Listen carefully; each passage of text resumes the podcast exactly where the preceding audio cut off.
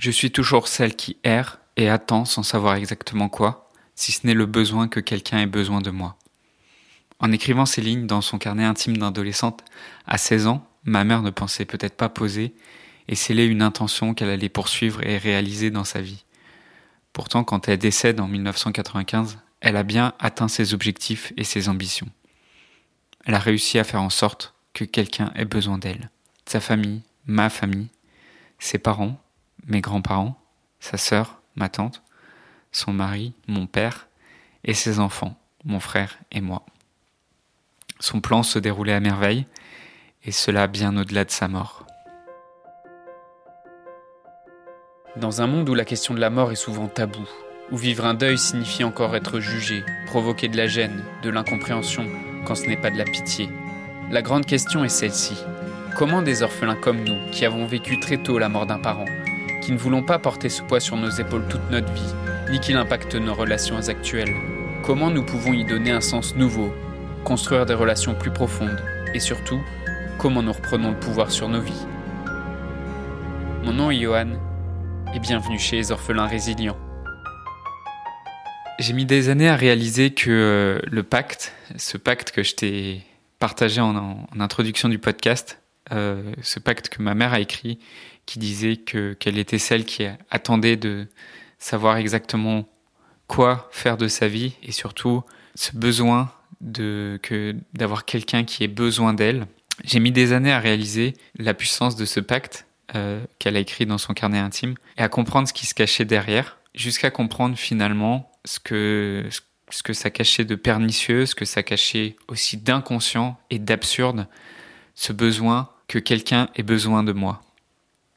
L'erreur qu'elle a faite, l'illusion qu'elle a poursuivie et qu'elle ait aussi condamné ma famille, sa famille, à errer, comme elle aussi l'a fait à la recherche d'une personne capable de lui faire sentir qu'elle était indispensable, Aimer, en fait, ce n'est pas faire en sorte que ceux que tu aimes aient besoin de toi. Ce n'est pas les condamner à être dépendants. L'amour n'est pas une colle qui attire et maintient près de soi. L'amour, c'est un aimant qui attire, pivote, puis repousse pour que ceux qui sont attirés, ceux qui ont été attirés, ne pensent pas qu'ils doivent rester près de toi pour survivre. L'amour pousse chacun dans le monde pour qu'il puisse faire la pleine expérience de qui il est. Tu n'as pas besoin de personne en particulier pour faire l'expérience de qui tu es. Et juste, l'absurdité de, la mort de ma mère allait me révéler ce joyeux de conscience. Tu n'as besoin de personne en particulier pour faire l'expérience de qui tu es. Au-delà de ce pacte qu'elle avait écrit et qu'elle avait inscrit dans son journal d'adolescente, elle avait en fait derrière ça un plan beaucoup plus machiavélique, nous rendre dépendants d'elle et mourir. Et en mourant, elle disait à mon père de se remarier. Et en faisant ça, elle rompait alors avec le pacte qu'elle avait signé des années auparavant quand elle était adolescente. Dire à mon père en mourant de se remarier, c'était sa façon à elle de dire Vous n'avez pas besoin de moi, mission accomplie. Et toi, c'est quoi la mission qu'a poursuivi ton parent ou tes parents décédés? J'aimerais te donner quelques précisions sur cette euh, question du sens et sur euh, ce que je viens de te raconter de ma vie personnelle et du sens que j'ai mis, que j'ai moi-même trouvé sur le décès de ma mère, et le sens que toi, tu peux trouver aussi et que tu peux mettre sur le décès de, de ton parent ou de tes parents. Parce que quand tu entends cette histoire, quand tu entends mon histoire telle que je te la raconte, tu te dis sûrement que j'ai de la chance, tu dis souvent que moi j'ai trouvé le sens et que toi, par exemple, bah, peut-être tu n'as pas accès à certaines de ces informations que je te partage ou ces informations que j'ai pu trouver sur ma mère. Et en fait, pour être très sincère par rapport à ça, moi j'ai aucune certitude de la véracité de mon interprétation de cette histoire. Et j'ai pas de preuves formelles de ce que je te partage. Et probablement d'autres personnes dans ma famille me diront et diront peut-être que qu'ils mettent pas le même sens sur ces informations, sur ce que je, t'ai partagé, sur ce que j'ai trouvé dans son journal intime. Mais comme fondamentalement je ne peux pas connaître la vérité et qu'en fait personne ne pourra jamais connaître la vérité de ce qu'il y avait dans la tête de ma mère, bah, je préfère croire à une histoire qui est peut-être fausse, mais une histoire qui m'aide à avancer.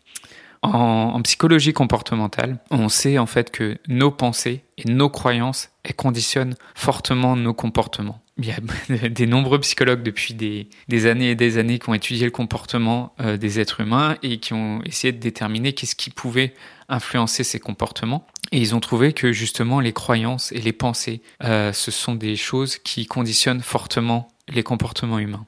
Quand tu as un projet, quand tu as une envie, quand tu une ambition que tu poursuis, bah, y a certaines de tes croyances qui sont aidantes et il y a d'autres croyances qui sont limitantes parce qu'elles génèrent des comportements d'évitement. Je vais te donner un exemple. Tu vas avoir des croyances. Euh, si par exemple ton projet, ton ambition, ton envie, ça va être, euh, je sais pas, un projet de, couple. Euh, tu as envie de te mettre en couple, tu as envie de construire un couple, tu as envie de peut-être de rééquilibrer le couple dans lequel tu es aujourd'hui. Par rapport à ce projet-là, par rapport à cette ambition-là, tu as certaines de tes croyances que tu as aujourd'hui, qui vont être des croyances qui peuvent être héritées de ta famille, qui peuvent être héritées de, de l'éducation que tu as pu avoir ou des personnes qui t'ont entouré, ou de certaines de ces pensées que tu as génèrent chez toi des comportements de manière un peu automatique, qui sont des comportements, enfin ça, va être des comportements, ça peut être aussi des émotions. Euh, et ces comportements, en fait, vont faire que ces croyances-là, à la base, elles sont pas aidantes. C'est pas des croyances qui vont qui vont t'aider par rapport au, au, projet que tu peux avoir. Et si je te partage ça sur les croyances, c'est vraiment pour te, faire comprendre de pourquoi cette histoire que je, viens de te partager sur ma mère et sur l'histoire de ma mère et sur le sens que je mets au décès de ma mère. Pourquoi cette histoire-là, je choisis, moi, d'y croire, même si j'ai pas fondamentalement tous les éléments et toutes les connaissances pour vérifier de sa véracité. Mais si je choisis d'y croire, c'est parce que je sais que cette croyance-là, en fait, c'est une croyance qui va être une croyance aidante par rapport à mes comportements, par rapport à comment je me comporte tous les jours, dans la vie de tous les jours et avec les personnes qui m'entourent. Et la question que je voudrais te poser par rapport à ce que toi tu as vécu, le décès de, ton parent, de tes parents, a pu provoquer dans ta vie comme, comme croyance, bah c'est quel sens t'aimerais donner à cette mort? Quelle croyance en fait pourrait t'aider à avancer sur ton chemin aujourd'hui pour te permettre de vivre la vie à laquelle tu aspires? Ces points-là, on les creuse en fait, on, va ensemble dans l'étape 3 du programme Être. L'étape 3, c'est le R, comme renaître à ta véritable identité. Dans cette étape du programme Être que j'anime auprès des clients qui ont choisi de me faire confiance, on va trouver et on va reconstruire ensemble les pensées et les croyances qui sont aidantes pour te permettre d'avancer malgré le deuil d'un parent vers tes ambitions, vers tes objectifs, que ce soit de reconstruire euh, un couple. C'est principalement, souvent c'est principalement des difficultés d'ordre relationnel, mais ça va être aussi des croyances qui vont souvent aussi te, freiner par rapport à d'autres projets, à d'autres ambitions, que ce soit au niveau professionnel, au niveau de, de ta carrière, au, au niveau de projets que tu aimerais réaliser dans ta vie. Dans le dans l'étape 3 du programme Être, euh, on va vraiment creuser et reconstruire ses pensées, ses croyances pour aller voir quelles seraient les croyances et quelles seraient les pensées qui pourraient t'aider dans ton projet. Je voudrais te remercier d'avoir écouté cet épisode. J'espère sincèrement que ce que je t'ai partagé aujourd'hui t'a aidé. Ça t'a aidé, alors assure-toi de le partager avec un autre orphelin qui en a besoin. Pour les prochaines semaines, j'ai décidé de prendre du temps pour discuter avec toi, pour comprendre et clarifier ta situation et pour t'aider à guérir les blessures que tu portes avec toi. Envoie-moi simplement un message sur Facebook. Pour m'écrire, le lien direct c'est m.me slash johan.orphelin et tu retrouves tous les liens en description du podcast. Le podcast Orphelin Résilient, c'est un épisode par semaine le lundi à 8h. Merci encore pour ton écoute. Je te laisse découvrir le sujet du prochain épisode.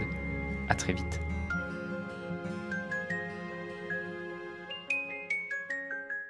Est-ce que la mort, c'est un échec de la vie? C'est ce qu'on verra dans le prochain épisode.